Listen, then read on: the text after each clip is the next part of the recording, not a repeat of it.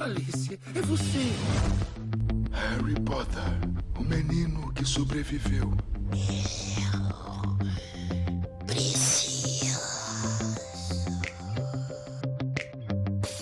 Fora das páginas. Olá, ouvintes! Está no ar a primeira edição do programa Fora das Páginas. A cada episódio, vamos falar sobre adaptações de livros. Mas, Marcela, o que, que tem de interessante nisso? Ué, Bárbara? Aqui a gente vai a fundo nas histórias, contando detalhes que não aparecem nos filmes, séries, HQs e outros, para conseguir entender aquelas pontas soltas que ficam no enredo. E ainda vamos trazer informações extras das histórias e do universo a que pertencem.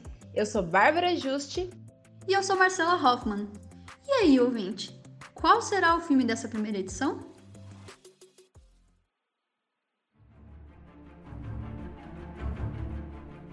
Hoje nós vamos falar sobre o tão amado bruxo Harry Potter. E eu acho que todo mundo conhece um pouco da história do menino que sobreviveu, né? Mas antes de contarmos o que é ocultado nos filmes, nós vamos dar um panorama geral sobre a história de Harry Potter. Bom, a narrativa começa com os bruxos comemorando a queda de Lord Voldemort, um bruxo das trevas que vinha aterrorizando a vida de todos que se opunham a ele. E como se deu essa vitória do bem contra o mal, Bárbara? Foi assim, Má. Voldemort vai à casa de Lily e Tiago Potter, que são os pais de Harry, para matar o casal, já que os dois faziam parte da Ordem da Fênix, que é um grupo de grandes bruxos que lutam contra o Lorde das Trevas. Chegando lá, ele mata os pais e, em sequência, tenta dar fim à vida da criança de um ano, mas falha bruscamente. E você sabe o porquê? O amor de Lillian, a mãe de Harry, era tão forte, mas tão forte que salvou a vida do filho. Ela se sacrificou com um contrafeitiço de amor puro e verdadeiro. O feitiço da morte, Avada Kedavra, ricocheteia em Harry e volta para o Voldemort. O mundo bruxo achou que o Lorde das Trevas estava morto, mas na verdade, a alma deles fragmentou em mais uma Horcrux que se alojou na criança. Não sabe o que é uma Horcrux? Então, ela é uma forma de dividir a alma para se tornar imortal, mas para criar ela é preciso que se mate uma pessoa, e o Voldemort criou sete. Depois do ocorrido, o Harry é encontrado e levado para a casa de seus tios trouxas, ou seja, não bruxos, Petúnia e Walter Dursley. Olha, esses dois aí realmente eram trouxas, e não só no sentido de não serem bruxos. Continuando a história. O Harry cresceu achando que seus pais morreram em um acidente de carro. E o ataque do Voldemort deixou uma cicatriz em forma de raio na testa dele, que passou então a ser conhecido no mundo bruxo como o menino que sobreviveu. E foi no seu aniversário de 11 anos que ele recebeu uma carta de Hogwarts, escola de magia e bruxaria na região da Inglaterra. E para quem não sabe, a gente tem uma escola de magia aqui no Brasil. Bom, de acordo com a escritora J.K., ela está na Amazônia e se chama Castelo Bruxo. Hagrid, guarda-chaves de Hogwarts, vai buscar o garoto na casa dos Dursleys e o leva para um mundo completamente diferente. Lá, ele pode atravessar paredes, levitar objetos, comer feijãozinhos de todas as cores e sabores, até mesmo de cera de ouvido, que olha, eu já provei e é muito ruim. Eca, ui, cera de ouvido na boca eu acho que não, não combina muito, né? Mas tudo bem. Olha, gente, a vida do Harry muda totalmente. Ele descobre ter uma fama que nunca imaginou e o que realmente matou seus pais. Então, pessoal, agora que a gente já deu o panorama geral da história, vamos contar algumas informações omitidas nos filmes? Lá em 1980, Dumbledore entrevistou a Sibila Trelawney para o cargo de professora de adivinhação em Hogwarts. Durante a entrevista, Trelawney previu que o um menino nascido no fim de julho seria o responsável por destruir o Lorde das Trevas. Mas acontece que dois meninos nasceram no final de julho: Harry Potter e Neville Longbottom, filhos de duas famílias que participavam da Ordem da Fênix e tinham relação com o Lorde das Trevas. Infelizmente, os pais de Neville foram torturados até a insanidade por comensais da morte, e como dizem os livros, receberam um destino pior do que a morte. E os pais de Harry foram mortos. E agora, conseguiram entender melhor?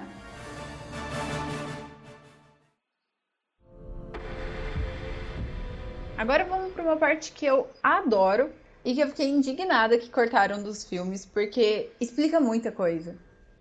Eu juro solenemente que não vou fazer nada de bom.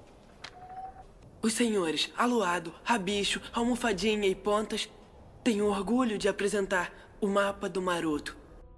Eu vou perguntar para você, ouvinte, e para Marcela. Vocês já ouviram falar da Casa dos Gritos? Claro, né? É aquele lugar que o Harry descobre que os Sirius e o Lupin são amigos, não? Esse mesmo, Má. Então, você tá ligada que a Casa dos Gritos tinha esse nome?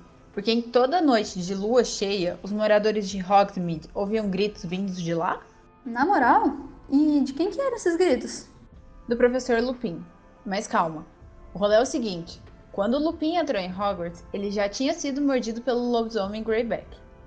Sabendo da realidade do estudante, o diretor Dumbledore criou uma casa em que o garoto pudesse ficar nos dias de lua cheia. Então, quando ele se transformava, seus uivos pareciam gritos.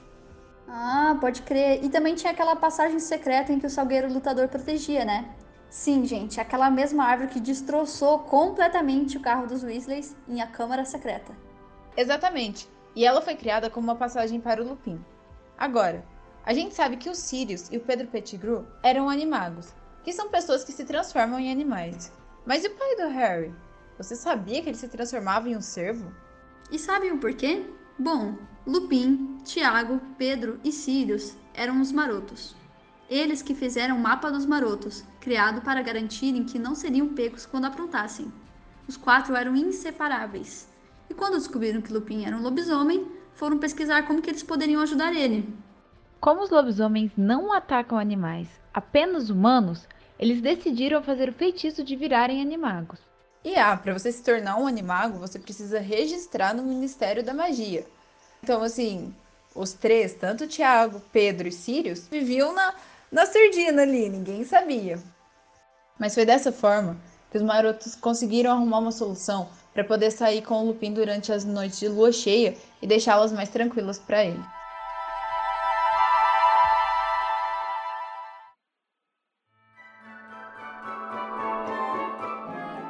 Ma, e tem mais informações vindo por aí, né?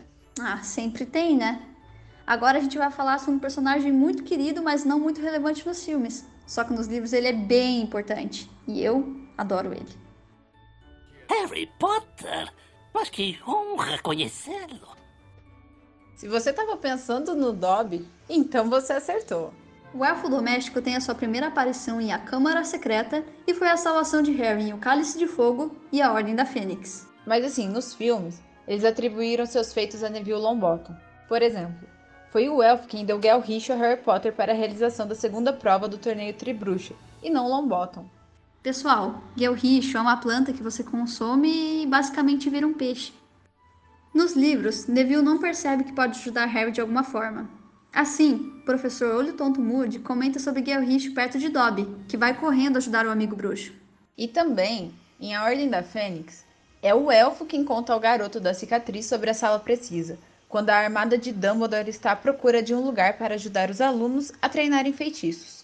Essa função foi aceita por Potter porque a professora de defesa contra a arte das trevas, Dolores Umbridge, sim, aquela escrota nojenta que eu detesto e eu acho que muita gente também, resolveu não ensinar magia aos estudantes. Então, assim, o Dobby nem apareceu no quinto filme e a sua função foi direcionada novamente para Neville, que de repente se deparou com a sala precisa.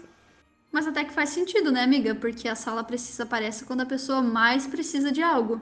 Inclusive, eu queria muito uma sala precisa, porque eu tô precisando de muita coisa. Nossa, completamente, amiga. Eu lembro que no livro tem uma parte que o Dumbledore diz que estava caminhando pelos castelos de noite e precisava muito usar o banheiro. E ele se deparou com um que nunca mais encontrou na vida. Então, assim, aquilo era a sala precisa, né? Então, nem sempre os cortes dos livros ficam tão sem sentido nos filmes, eles tentam justificar.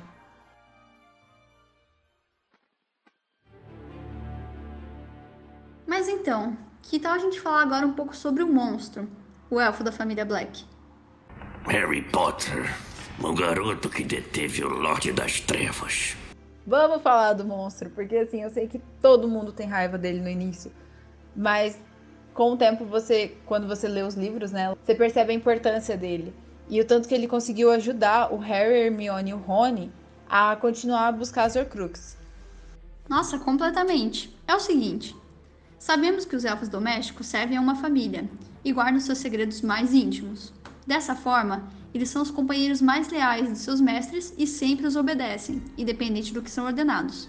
Só o Dobby mesmo que foi um ponto fora da curva. O monstro sempre serviu à família Black, que ela é conhecida por ter sangue puro. Ou seja, é uma família só de bruxos. Normalmente, os sangues puros são preconceituosos com trouxas e com os mestiços, que são filhos de bruxos com trouxas. Para vocês terem uma noção, os Black é uma das famílias que mais apoia o Voldemort. O Voldemort tinha seguidores fiéis, chamados de Comensais da Morte. Na árvore genealógica Black tinham dois, Régulo, o irmão de Sirius, e Bellatrix, sim, aquele ser detestável que todo mundo tem raiva. Ui, a Bellatrix é tóxica. Bom, depois que o Voldemort transformou sua alma em Horcrux, ele precisava escondê-las. Então, ele levou a lugares que apenas quem conhecesse seu passado poderia encontrá-las. E é aí que o monstro entra na história. O monstro tinha um grande apreço e devoção por Régulo, obedecendo cegamente seu mestre. Acontece que o Voldemort resolve guardar uma das partes da sua alma em uma caverna, mas quem chegasse lá não conseguiria sair vivo. Então Voldemort pede o monstro emprestado a Régulo e o leva até a caverna para esconder o Horcrux. E aí acontece tudo que vimos o Harry e o Dumbledore passando em um enigma do príncipe. Na caverna, Voldemort usa um monstro para colocar a Horcrux em uma vasilha que continha poção de tortura. Ele força o elfo a beber o líquido e o deixa para morrer. Ah, e um detalhe: os elfos domésticos podem aparatar de qualquer lugar. Isso é, se transportar de um local para o outro.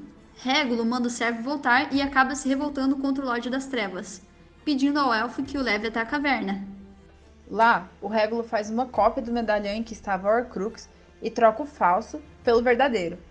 E sabendo que ele não ia sair vivo da caverna, ele entrega a Horcrux verdadeira para o monstro e o manda voltar para casa e destruir o medalhão. Mesmo contra sua vontade, o elfo doméstico foi obrigado a obedecer seu mestre.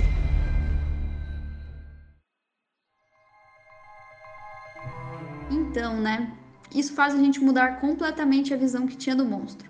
Mas já que citamos os comensais da morte, que, que você acha da gente contar um pouco sobre o fim do Bartol Crouch Jr.? Ma, eu acho essa história muito importante a ser contada, porque ela foi cortada. E a gente fica muito na dúvida, né, em O Cálice de Fogo, no caso, o que, que acontece com Bartol Crouch Jr. Bom, vamos lá. Depois que o Comensal da Morte toma a poção da verdade, no fim do Cálice de Fogo, ele falou tudo o que sabia.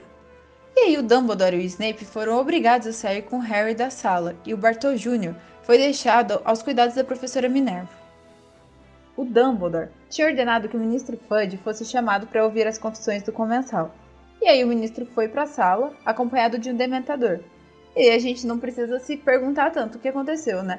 Porque o Bertolt Crouch Jr. era um fugitivo de Azkaban e temos aí um dementador que viu um fugitivo e já foi dar o beijo da morte nele. Então o que acontece? Bertolt Crouch Jr. morre.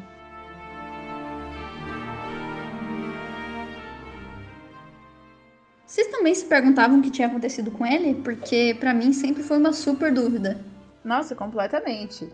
E assim, não é a primeira morte que foi retirada dos filmes. Por exemplo, nos filmes, o rabicho, ele só é petrificado e acabou, né? Não sabemos o que acontece com ele. Mas a real é que em As Relíquias da Morte, no porão dos Malfoy, Harry e Rony vão fugir e Pettigrew tenta impedir que isso aconteça.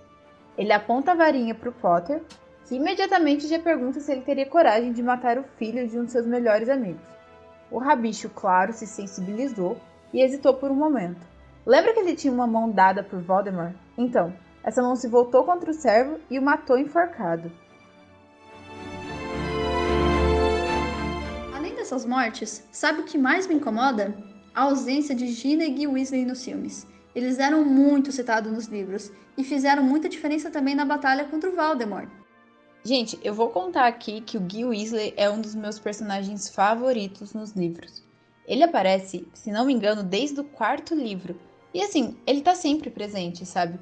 Por exemplo, você sabia que no sexto livro, na Batalha da Torre de Astrologia, ele foi arranhado pelo lobo Greyback? Agora a Ma vai contar sobre a Gina. Fala aí, Ma. O que, que te incomodou tanto e qual que é a grande diferença entre Gina dos livros e Gina dos filmes? Então, né? O que falar sobre a Gina? Até hoje eu fico pensando o que, que fizeram com ela na adaptação. A real é que ela tinha mesmo uma personalidade mais tímida e retraída, mas isso só até o quinto livro. Depois disso, ela se torna popular, engraçada, amiga de várias pessoas, inclusive do trio de Harry, Hermione e Ron.